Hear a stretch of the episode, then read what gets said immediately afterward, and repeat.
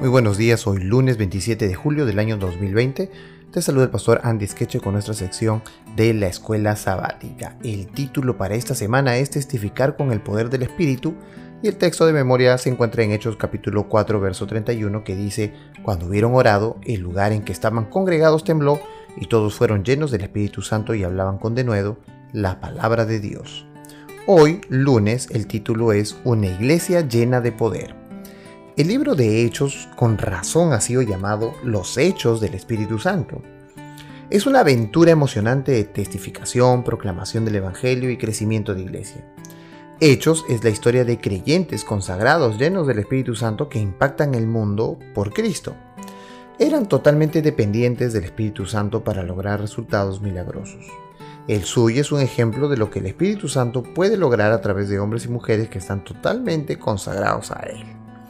Vamos a leer unos textos y luego vamos a discutir qué es lo que más nos impresiona de lo que vamos a leer. Hechos capítulo 2, verso 41. Hechos 2, 41. Y dice así. Entonces los que habían recibido su palabra fueron bautizados y se añadieron aquel día como tres mil almas. Verso 42 y se dedicaban continuamente a las enseñanzas de los apóstoles y a la comunión y al partimiento del pan y a la oración. Bueno, aquí vemos como cuál era el tipo de vida que tenían los discípulos. Capítulo 4, verso 4 del libro de Hechos. Dice así, pero muchos de los que habían oído el mensaje creyeron, llegando el número de los hombres, solo hombres, como a cinco mil.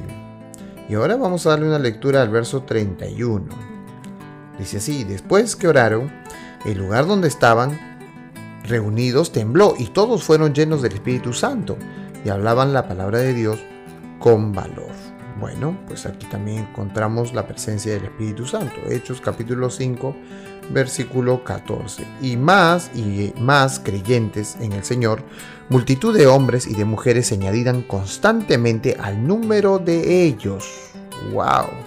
Constantemente. Ahora miremos el versículo 42. Y todos los días en el templo, de casa en casa, no cesaban de enseñar y predicar a Jesús como el Cristo.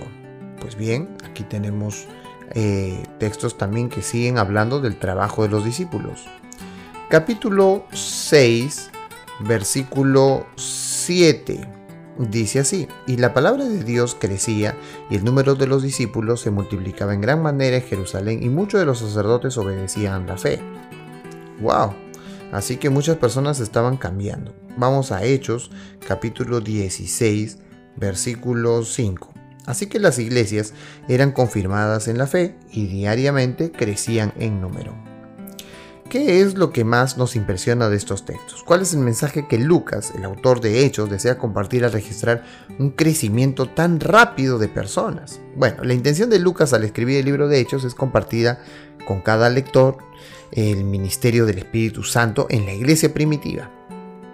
Observa también que no duda en usar números para medir el movimiento del Espíritu en el siglo I, es decir, estaba contando bautismos.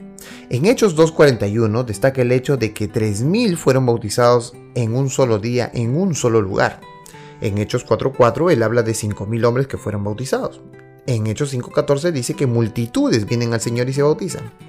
Ya sea que se trate de un solo individuo como Lidia, el carcelero Filipos, una esclava poseída por un demonio o el eunuco etíope, Lucas toma nota y registra el movimiento del Espíritu Santo en los corazones de estas personas. El punto importante aquí es que detrás de cada uno de los grandes números hay seres humanos individuales, cada uno un hijo de Dios y por quien Jesucristo murió. Sí, nos gustan los números grandes, pero al final la testificación es a menudo un esfuerzo de uno a uno.